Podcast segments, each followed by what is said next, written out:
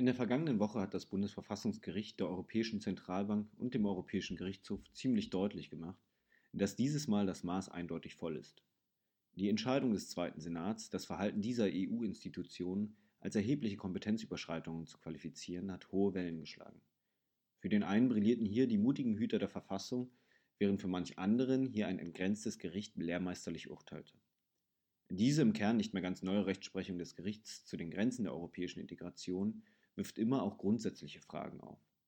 Welches Verständnis von Demokratie, Verfassung und staatlicher Souveränität liegt eigentlich solchen Entscheidungen aus Karlsruhe zugrunde? Welche möglichen längerfristigen Ziele oder Motive treibt Richterinnen und Richter zu einer derartigen Eskalation eines bereits lange schwelenden Konflikts an? Über diese und andere Fragen möchte ich heute mit dem Politikwissenschaftler Dr. Oliver Lemke von der Ruhr-Universität Bochum sprechen. Ich bin Alexander Melzer vom Verfassungsblog und Sie hören Corona Constitutional, unseren Krisenpodcast. Verfassungsblog Corona Constitutional, unser Podcast zur Krise.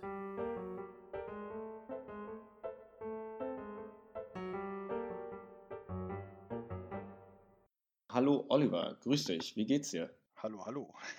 Mir geht's gut. Danke, danke. Gut, das freut mich. Erstmal vielen Dank, ähm, dass du ähm, Zeit gefunden hast heute für unseren Podcast. Es geht heute um die ähm, aufsehenregendste Erscheinung, äh, Entscheidung des Bundesverfassungsgerichts seit langem. Ähm, letzte Woche, genau eine Woche her, hat das Bundesverfassungsgericht ähm, sich ähm, zu dem EZB-Programm, zu den so, sogenannten PSPP-Programmen geäußert. Es hat ähm, entschieden, dass die ähm, kompetenzwidrig sind, das heißt nicht ähm, von der vertragsmäßigen Grundlage gedeckt ist. Und gleichzeitig im gleichen Atemzug ähm, gab es da so eine kleine Klatsche auch Richtung Karlsruhe, dass sozusagen die ähm, vom EuGH ähm, beantwortete Vorlagefrage ähm, dem Bundesverfassungsgericht nicht ausgereicht hat und gesagt hat, okay, nicht nur das EZB-Programm ähm, oder die EZB-Maßnahmen waren dort kompetenzwidrig, sondern auch der EuGH hat hier Kompetenzen überschritten, beziehungsweise ist nicht ganz klar, was jetzt genau der EuGH falsch gemacht hat, ob eine defizitäre Verhältnismäßigkeitsprüfung vorgenommen hat oder was auch immer. Um dieses Urteil soll es heute gehen mit dir und ähm, du bist Politikwissenschaftler ähm, und äh, uns würde interessieren oder mich würde gerade äh, interessieren, deine Sicht quasi als Politikwissenschaftler erstmal ganz allgemein auf dieses Urteil letzte Woche. Hat das irgendwelche Emotionen, Reaktionen bei dir ausgelöst? Also ich meine, bei der äh, in der verfassungsrechtlichen Szene ähm, schlugen ja die Wellen sehr hoch. Es hat sich letztens auch noch ein BGH-Richter ähm, empört zu dieser Entscheidung geäußert. Kann ja gut sein, dass das aus politikwissenschaftlicher Sicht gar nicht so dramatisch war, was letzte Woche aus Karlsruhe kam. Also für dich ähm, war das eher so ein, ähm, da hat der weise Hüter der Verfassung gesprochen oder ähm, haben wir da so ein entgrenztes Gesicht, äh, Gericht par excellence letzte Woche ähm, am Werk gesehen? Ja, das ist eine gute Frage. Also ähm, wenn wir mal davon ausgehen, dass man als Politikwissenschaftler zunächst einmal, sagen wir mal, äh, ähm, so ein bisschen analytisch an die Sache rangeht und die, ähm, die Umgebung beobachtet, dann war das ja wohl ein Dröhnen, was da aus Karlsruhe kam. Es war für viele sicherlich ein Schock. Es war ein Riesenereignis. Es ist ähm, in der Medienberichterstattung, die natürlich den Politikwissenschaftler auch äh, interessiert, rauf und runter diskutiert worden. Und es bleibt einem ja nicht verborgen, dass dieses ähm, ein, ein Nachhallen und ein Beben in Deutschland hervorgezeitigt hat, dass das also eine ganz große Sache war. Das, glaube ich, kann man sagen. Es war ein Riesending. Und ähm, ich meine, wenn die Kommissionspräsidentin ein Vertragsverletzungsverfahren andenkt, wegen des, der Entscheidung, die aus Karlsruhe kam, dann merkt man ja, dass das also staatspolitisch äh, die Organisation der Verfassungsorgane, das Verhältnis von äh, Politik und Recht, das Verhältnis von ähm, Verfassungsrecht und ähm, öffentlichem Recht auf der einen Seite und Europarecht auf der anderen Seite, all diese Dinge sind berührt. Und das berührt natürlich auch den Politikwissenschaftler, der ganz äh, aufmerksam beobachtet und feststellt, dass wir ein, wie nicht anders zu erwarten war, ein babylonisches Stimmengewirr haben. Aber ich würde sagen, die, ähm, die, das Stirnrunzeln, das laute äh, Stirnrunzeln und die Kritik überwiegt doch eigentlich relativ stark in den Medien. Also man fragt sich, darf denn das Karlsruhe eigentlich noch? Mhm. Ja, und ich glaube, das ist das, ist das Besondere an diesem Verfahren. Ähm, wir haben ja immer wieder in der Geschichte des Bundesverfassungsgerichts Entscheidungen gehabt, bei denen äh, die Kritik sehr schnell, sehr laut war und ähm, vielleicht nicht einhellig, aber doch größtenteils gegen Karlsruhe gerichtet war, ähm, dass man das Urteil schlichtweg für falsch äh, empfunden hat. Aber hier kommt ja neu hinzu, dass man plötzlich ähm, fragen kann, darf das Gericht das eigentlich ähm, oder hat es sich da nicht ähm, eine Verantwortung ähm, sozusagen zugeschustert, die es eigentlich gar nicht besitzt? Stichwort, darf es eigentlich über den EuGH urteilen oder hat nicht der EuGH in Sachen des Europarechts äh, das letzte Wort? Und ich glaube, das macht es ähm, aus, ähm, aus, aus politischer Sicht sehr interessant und spannend, das zu beobachten, weil es darauf natürlich keine eindeutige Antwort gab. Also viel Aufregung, und ich glaube, mhm. wir stehen erst am Anfang der Aufregung, mhm. denn ähm, jetzt muss man sich ja ein bisschen rappeln und sich fragen, ja, wie geht es denn jetzt weiter? Und wie gesagt, dass die Kommissionspräsidentin über ein Vertragsverletzungsverfahren, die man könnte ja vielleicht noch witzig hinzufügen, deutsche Kommissionspräsidentin über ein Vertragsverletzungsverfahren äh, nachdenkt, äh, sagt ja schon eine ganze Menge, ne, dass das Beben anhalten wird. Was meinst du denn, ist denn jetzt anders ähm, bei diesem Urteil? Also ähm, es ist natürlich klar, dass ähm, bestimmte Gerichtsentscheidungen oder auch Entscheidungen des Bundesverfassungsgerichts insbesondere eben immer auch im politischen Bereich ähm, besondere hohe Wellen schlagen und es gibt natürlich immer eine Vielzahl von von Personen, ähm, die etwas dagegen haben, beziehungsweise die damit nicht einverstanden sind und ähm, auch ganz schnell ähm, ähm, eine Handvoll Argumente haben, warum das dann überhaupt gar nicht so geht und mhm. ähm, die Hände über den Kopf zusammenschlagen und ähm, sich darüber beschweren.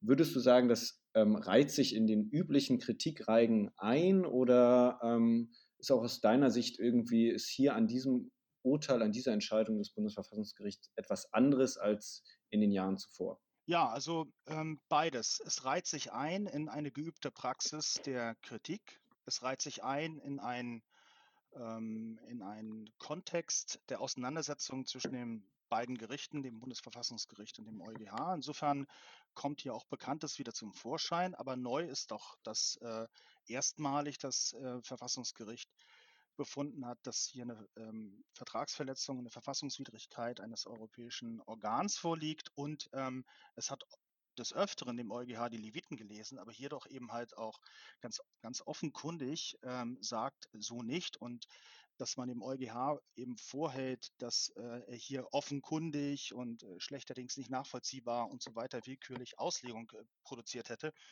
Ähm, das ist schon, das hat eine neue Qualität, würde ich mal sagen. Also es sind, es gibt alte Muster in der Urteilskritik sowieso, aber es gibt auch alte Muster in dem Bereich des, ähm, des äh, der verfassungsrechtlichen Beurteilung des europäischen Tuns und auch insbesondere des EuGHs.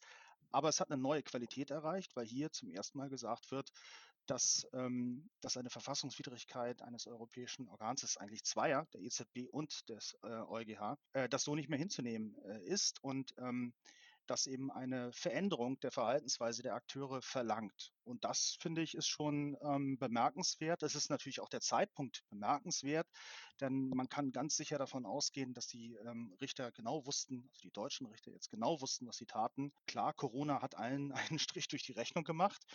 Aber ähm, die, sagen wir mal, der Zeitpunkt, Kairos, um jetzt mal auf die Pauke zu hauen und ein ganz klares Signal aus Karlsruhe zu senden, so nicht, äh, das war Teil, äh, und zwar essentieller Teil auch der Entscheidung des Zweiten Senats. Also insofern ähm, würde ich sagen, es ist hier eine neue Stufe erreicht worden mhm. und das wird sich widerspiegeln auch in den Umgangsformen, denn ich finde, es ist auch eine neue Stufe, dass eine deutsche Kommissionspräsidentin in Reaktion auf ein Urteil nicht nur sagt, das äh, passt mir nicht, das schmeckt mir nicht, dass äh, wir versuchen, einen Weg drumherum zu finden, sondern offiziell ein Vertragsverletzungsverfahren einzuleiten.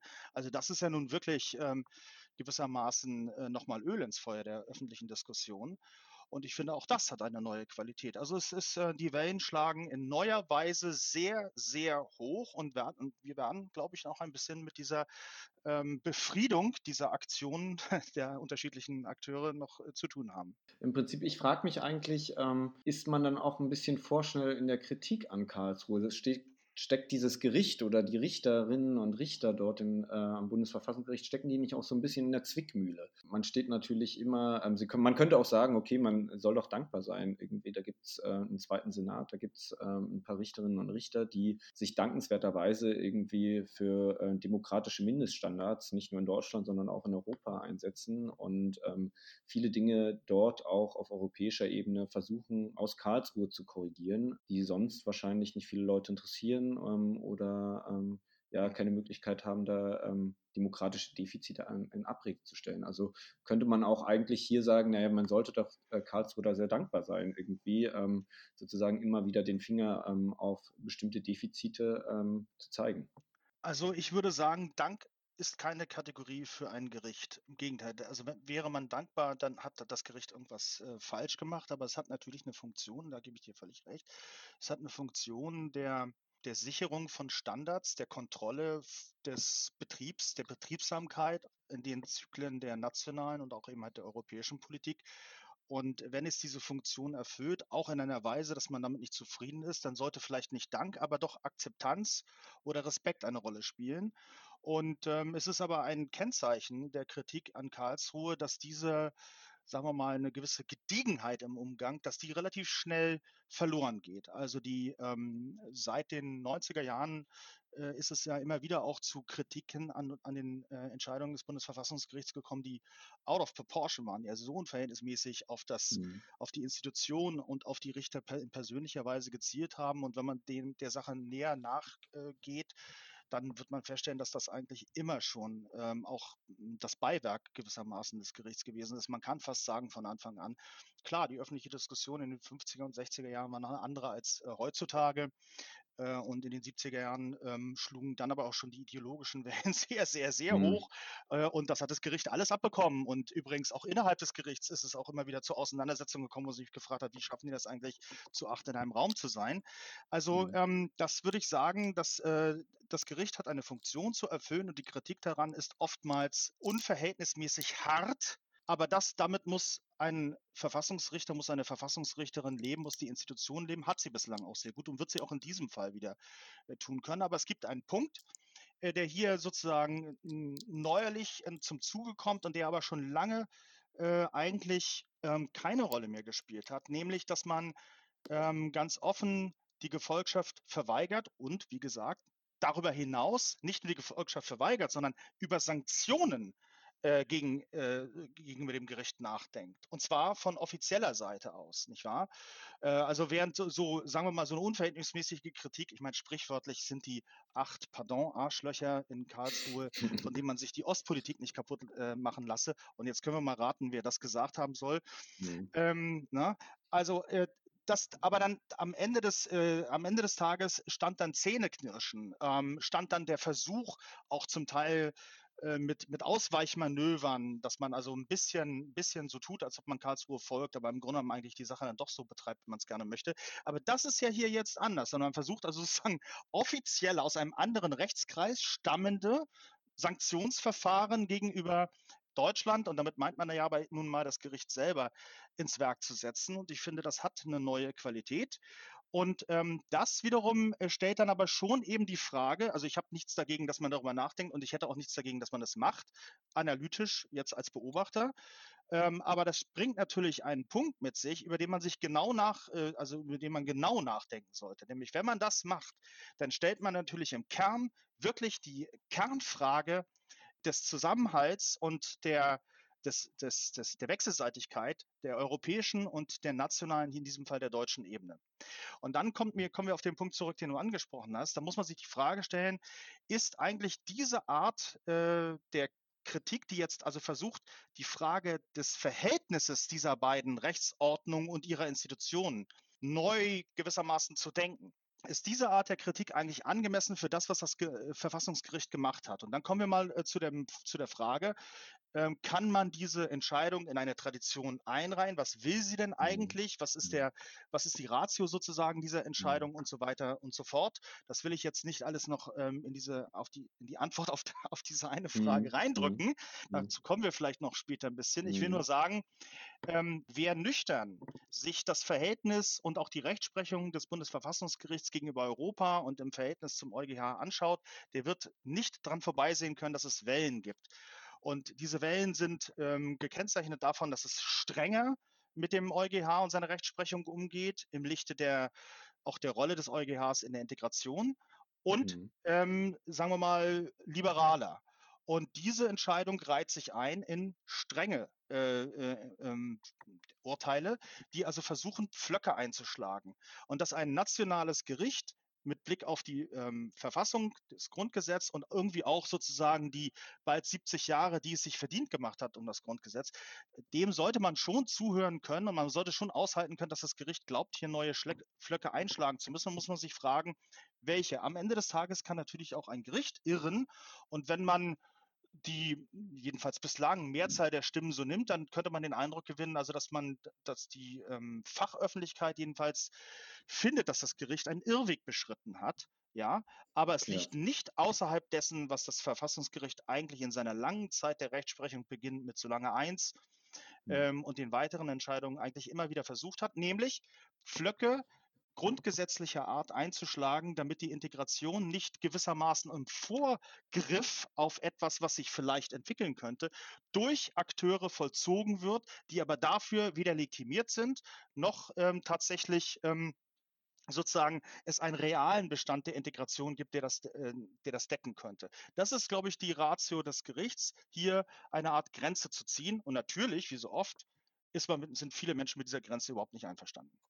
Da hast du schon viele wichtige Punkte angesprochen, auf die ich gerade nochmal aufbauen möchte. Ähm, die Ratio, ähm, aber auch ähm, diese Wellenbewegung, wie das Gericht mit ähm, Fragen der europäischen Integration ähm, äh, umgeht. Was steckt hinter dieser Ratio eigentlich? Also welche, ähm, welches, meinetwegen könnte man sagen, Staats- oder Demokratieverständnis steckt denn eigentlich dahinter? Warum ähm, scheint ähm, das Bundesverfassungsgericht, beziehungsweise es sind ja Menschen, die dort sitzen, das ist Mhm. ja ähm, kein, kein Roboter, der da irgendwelche Entscheidungen raushaut, sondern das ist ja, ähm, Politik wird von Menschen gemacht, aber auch genauso Verfassungsrechtsprechung wird von Menschen gemacht. Und vielleicht Kannst du was sagen? Was sitzt da eigentlich im Moment gerade im zweiten Senat dort ähm, an, Generationen von, von Staatsrechtslehrerinnen und Staatsrechtslehrer? Also wenn ich da zum Beispiel an den Herrn Voskuhle, Huber oder die Frau Langenfeld, ähm, was ist dann das Problem ähm, ähm, grundsätzlich? Es scheint ja oft immer um grundsätzliche Fragen zu gehen ähm, und weniger um ähm, wirklich detaillierte Sachen zur, meinetwegen zu konkreten EZB-Beschlüssen. Mhm.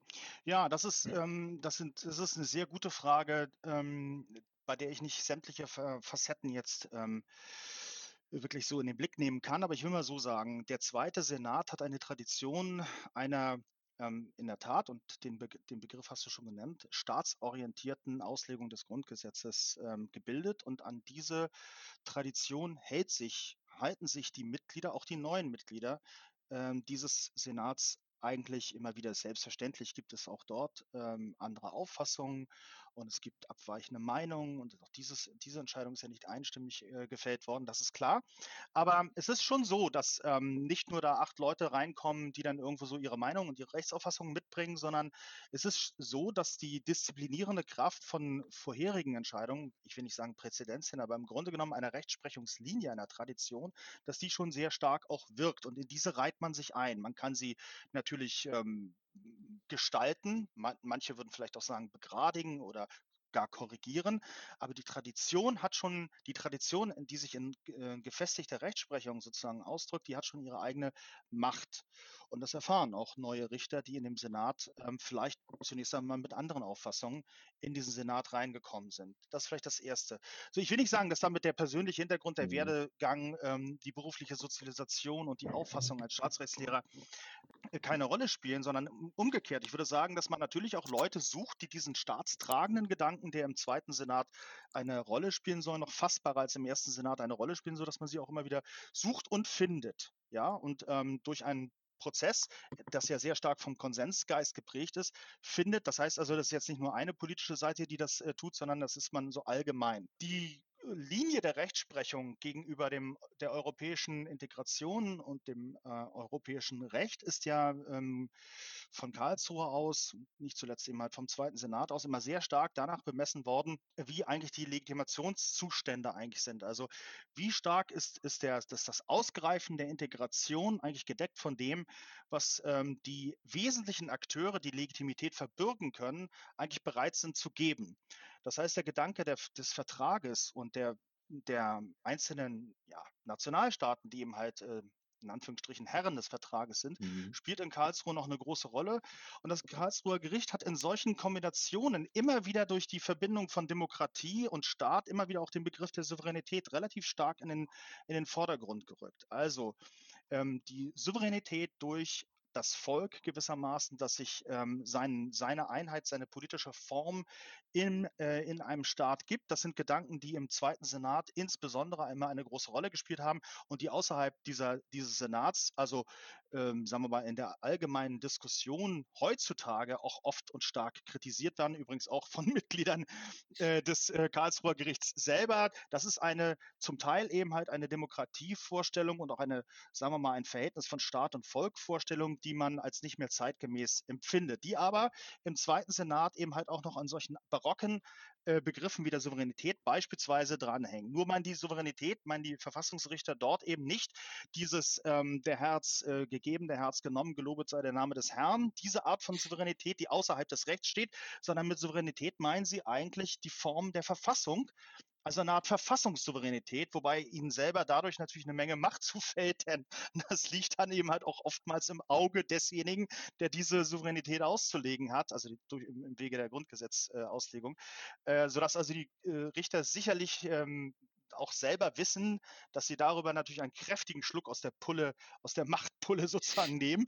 Ja, und da müssen, und sie müssen damit wissen, eben halt umzugehen. Nicht? Das ist, äh, das ist dann eben halt äh, die, ähm, die Anforderung, der sie gerecht werden müssen. So, also das heißt, wir haben relativ, ein relativ traditionelles Verständnis von Demokratie, der Rolle des Volkes, der Volkssouveränität, Volkssouveränität. Und dann, was kann man eigentlich abgeben? Was kann man weggeben? Was kann delegiert werden? Wohin, wohin kann man die, den, ja, wenn man so möchte, die Ordnungsprinzipien der Freiheit dann weggeben? Und da sind die Richter in Karlsruhe, gerade im Zweiten Senat, skeptischer als, würde ich mal sagen, ähm, viele Staatsrechtslehrer heut in, in der heutigen Zeit, insbesondere auch der jüngeren Generation, ähm, die ein viel stärker funktional geprägtes Verständnis auch haben, die viel stärker außerhalb der Kategorien des Staates und insbesondere auch der Souveränität äh, denken, sondern die sozusagen von einer viel komplexeren Vorstellung von äh, politischen Zyklen und, und, und äh, Funktionseinheiten nachdenken. Und das macht das Gericht aber nicht nicht in weiten Teilen mit. Und da knirscht es zwischen der Staatsrechtslehre auf der einen Seite und dem Gericht sozusagen auf der anderen Seite, auch wenn man bei manch einem vielleicht nicht vorher gedacht hätte, der dann Verfassungsrechter oder Richter oder Verfassungsrichterin wird, vorher gedacht hätte, dass äh, diese Person sich dann einfügt in dieses, sagen wir mal, etwas mhm. barockere mhm. Verhältnis von mhm. Staat und Demokratie. Ne? sozusagen das Schlagwort irgendwie hier Tradition verpflichtet, ähm, dann auch so ein bisschen. Ist man einmal in der Institution ähm, ähm, selbst wenn man bestimmte Dinge vorher vielleicht kritischer oder anders gesehen hat, dann ähm, scheint allein die Rolle, die man dann wahrnimmt, sozusagen als Richterin oder Richter am Bundesverfassungsgericht, dann auch irgendwie was ähm, mit einem zu machen, sozusagen, dass man sich dann auch hm. wahrscheinlich ähm, der Tradition, der Rechtsprechungstradition dann eben doch mehr verpflichtet fühlt als ähm, wahrscheinlich Außenstehender. Und ähm, ja, ähm, wenn du jetzt kurz vielleicht mal so, ein, so einen Blick in die Glaskugel werfen könntest ähm, für mich. Ähm, was würdest du sagen? Also hat das Gericht sich mit der Entscheidung ähm, auf lange Sicht vielleicht auch, das wird man vielleicht jetzt auch deswegen Glaskugel noch gar nicht alles so abschätzen können, ähm, ähm, was das für Folgen hat, diese Entscheidung, aber hat sich das Gericht auf lange Sicht vielleicht eher dadurch ins Abseits manövriert? Ähm, war das nochmal so ein, vielleicht auch so ein letztes oder so ein Aufbäumen irgendwie gegen einen gefühlten oder vielleicht tatsächlichen Bedeutungsverlust vielleicht ähm, von Karlsruhe oder aber Ich glaube eher, ähm, das wirst du vielleicht jetzt nicht ähm, dem zustimmen. Oder sagst du eigentlich, naja, auf lange Sicht hat das vielleicht auch die Autorität ähm, von Karlsruhe, des Bundesverfassungsgerichts, wieder so ein Stück, ich will nicht sagen wiederhergestellt, aber ähm, so ein bisschen bestärkt, dass man eben mal gezeigt hat, äh, mit der, mit der Richterfaust auf den Tisch gehauen hat und gesagt hat, hier, 20, 30 Jahre ähm, Ankündigungsrechtsprechung, ähm, blieb auch nicht nur Ankündigung, wir haben es auch mal durchgezogen tatsächlich. Mit uns ist zu rechnen.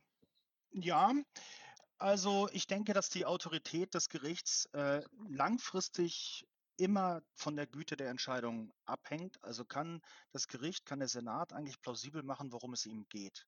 Wenn er das nicht kann, schießt er sich ins Aus. Dann ist es mit der Autorität nicht weit her.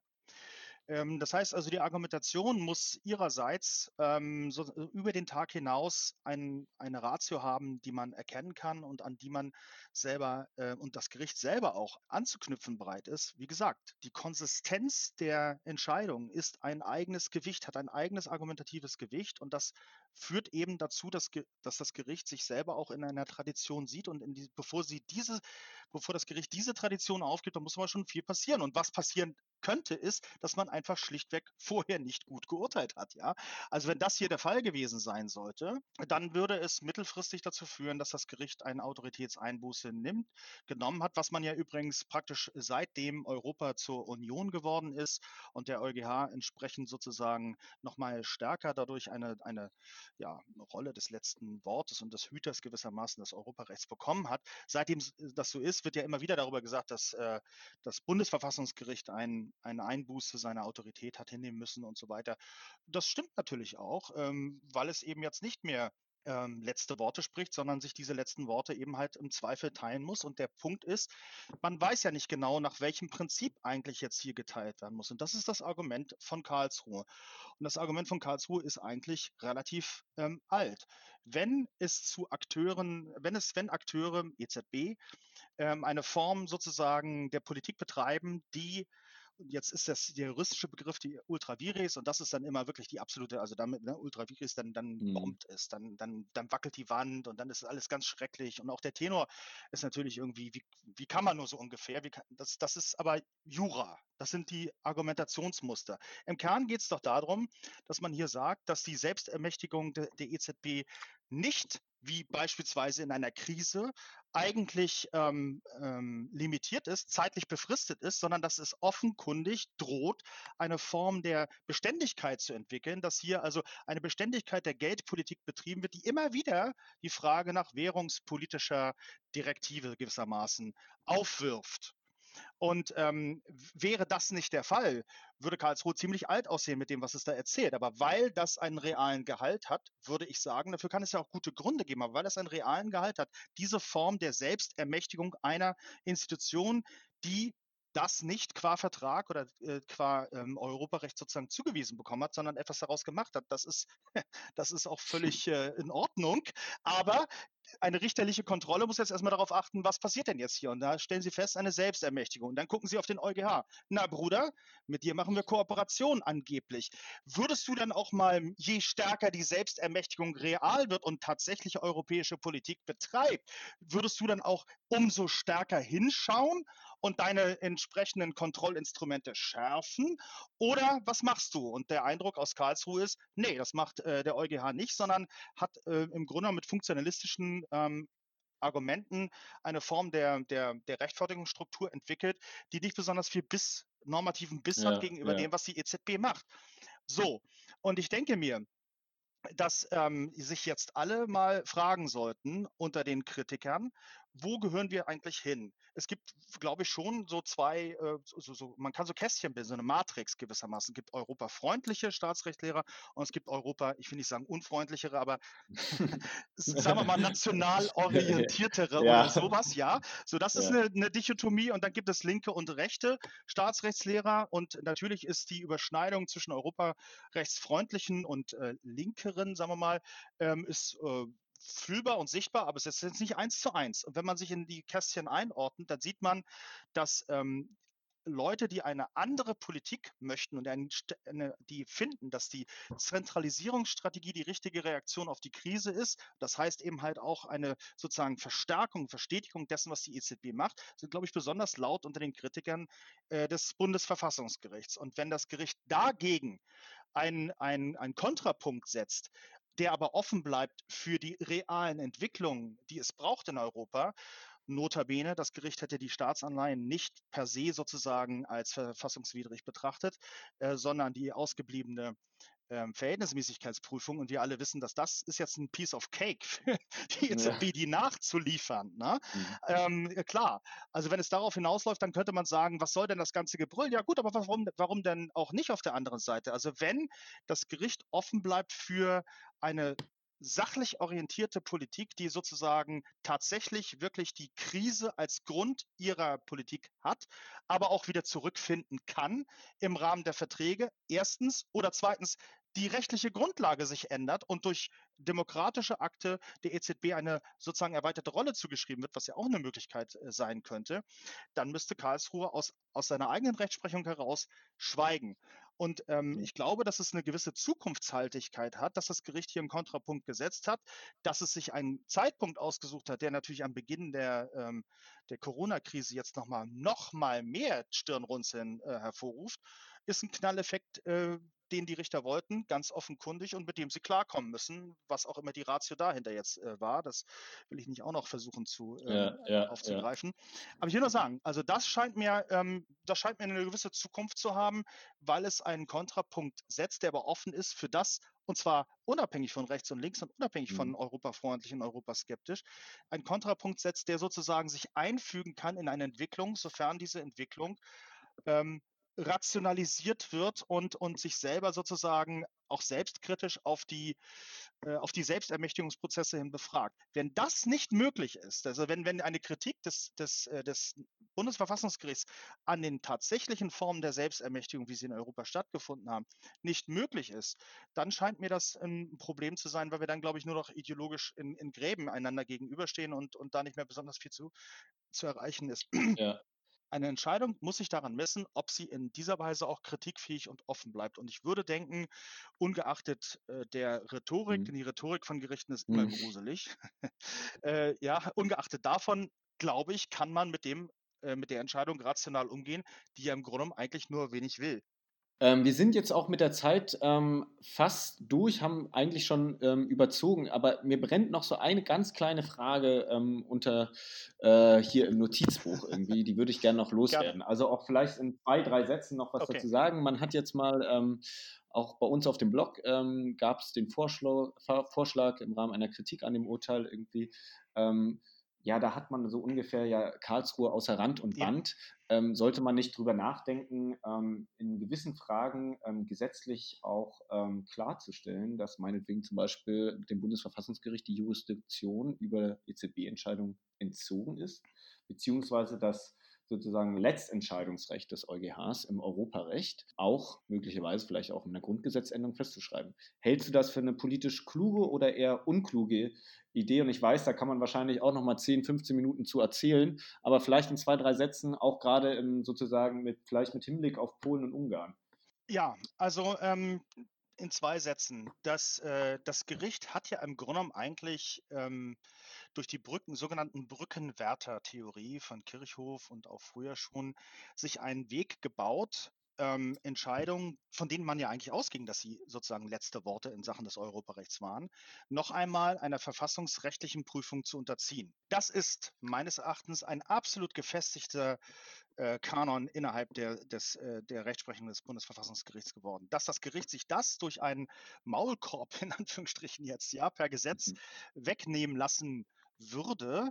Ähm, das kann ich mir vorstellen, aber ich glaube, dass die Richter da doch den, ähm, die Konfrontation durchaus suchen würden, denn das müsste ja trotzdem im Einklang mit ihrer eigentlichen Funktion, nämlich der Auslegung der Verfassung sein. Und hier liegt die Krux. Karlsruhe findet, dass diese Form der Kontrolle, der Ultravirus-Kontrolle am Beispiel oder Verfassungsidentitätskontrolle, ein anderes Beispiel, dass diese Kontrolle in Karlsruhe, das heißt also bei den nationalen Gerichten stattfinden muss. Und ein Gesetz, das das sozusagen außer, also dass das, ähm, sagen wir mal, korrigiert oder aus dem Spiel nimmt, müsste sich ja dann irgendwie ähm, sozusagen auch nochmal einer verfassungsrechtlichen Kontrolle im Zweifel unterziehen lassen. Außerdem glaube ich auch nicht, dass die Verhältnisse, die politischen Verhältnisse so eindeutig sind, wie es im Moment äh, scheint und dass es überhaupt eine realistische Chance hätte, äh, dass, dass man eine solche, eine solche Regelung sozusagen durchbringen könnte. Das ähm, halte ich für nicht besonders realistisch, sondern eher Ausdruck dessen, dass man empört ist, dass zu einer Unzeit, wie viele das erfinden, das Gericht ähm, gewissermaßen an der europäischen Solidarität rummacht. Das findet man politisch schlecht. Und wenn man jetzt politisch mit einem Gesetz mhm. äh, als Maulkorb auf das Gericht antworten würde, dann glaube ich, ähm, vergrößert man nur den Schaden, den man eigentlich äh, begrenzen möchte damit. Also das halte ich ehrlich gesagt auch für politisch unklug. Ja, Polen und Ungarn, ähm, da kann ich nur sehen, da finde ich, da sieht man immer so ein bisschen, äh, das Ende der Fahnenstange des Rechts ist die Macht. Und die Machtverhältnisse in Ungarn, also zumal in Ungarn und in Polen, haben schon dazu geführt, dass man die Verfassungsgerichte und zwar national klein gemacht hat. Und, äh, und zwar aus völlig anderen Gründen, als das jetzt hier gerade diskutiert wird. Ähm, das, das halte ich also, das sind zwar sehr wichtige und relevante Fälle, aber die würde ich jetzt nicht in einem Atemzug nennen. Ich würde nur eins sagen, entgrenztes Gericht ist eine Stellungnahme von jungen ähm, Staatsrechtlern, die mittlerweile natürlich auch sehr äh, etabliert sind. Jung ist ja, genau, relativ. Genau, also ja. etabliert und deswegen auch Gehör finde. Es ist auch eine wichtige Kritik. Es ist auch die Rolle der Staatsrechtslehre mit der Funktion und der, der also Funktionserfüllung eines, äh, einer Institution und auch des Verfassungsgerichts sehr kritisch umzugehen, nachdem die Staatsrechtslehre lange Zeit ja die Schleppe hinterhergetragen hat, wie Bernhard Schlick das mal so schön formuliert hat. Ne? Das ist auch ein Emanzipationsprozess der Staatsrechtslehre. Ähm, herzlichen Glückwunsch nur, nur weiter so. Nur, ähm, was soll das mhm. heißen? Entgrenztes Gericht würde bedeuten, dass das Gericht immer stärker und immer mehr in eine Richtung geht, die man dann kaum anders mehr als Irrweg bezeichnen könnte. Und das halte ich für falsch. Und die Europarechtsprechung ist meines Erachtens ein gutes Anschauungsbeispiel dafür. Wellen, ne? vor und zurück. Ja. Und ähm, ich bin mir absolut sicher, dass letztendlich hat das Gericht das selber schon angedeutet. Das hat jetzt einmal sehr laut gesagt, so nicht. Und nur mhm. verlangt, dass es eine Verhältnismäßigkeitsprüfung der EZB geben soll. Also du liebe Güte, das ist, glaube ich, in, in der Sache, in der Sache ist das no big deal. Wenn man jetzt daraus einen riesen Big Deal macht und glaubt, der, der, der Krieg der Richter geht jetzt in die nächste Runde, finde ich, der lässt überhaupt nicht zu, dass das Gericht auch natürlich für sich in Anspruch nimmt, da eine Funktion zu erfüllen, in, der, in dem Pro Prozess der europäischen Integration. Der Prozess der europäischen Integration ist immer, pardon für das Wort, dialektisch wir bleiben gespannt oder ich bin gespannt, ähm, wie sich das weiterentwickeln wird, auch im Hinblick auf das Vertragsverletzungsverfahren, was im Moment ja gerade noch ziemlich eine Ankündigung ist und da müssen wir erstmal sehen, ähm, bin ich auch mal gespannt, ähm, wie ernst die Kommission denn letztlich auch macht. Ich bedanke mich erstmal ganz herzlich bei dir, Oliver. Ähm, es war ein sehr interessantes und angenehmes Gespräch und würde an dieser Stelle schließen. Bis ganz bald. Der Dank ist ganz meinerseits, äh, Alexander, für die Einladung. Hat mir auch Spaß gemacht.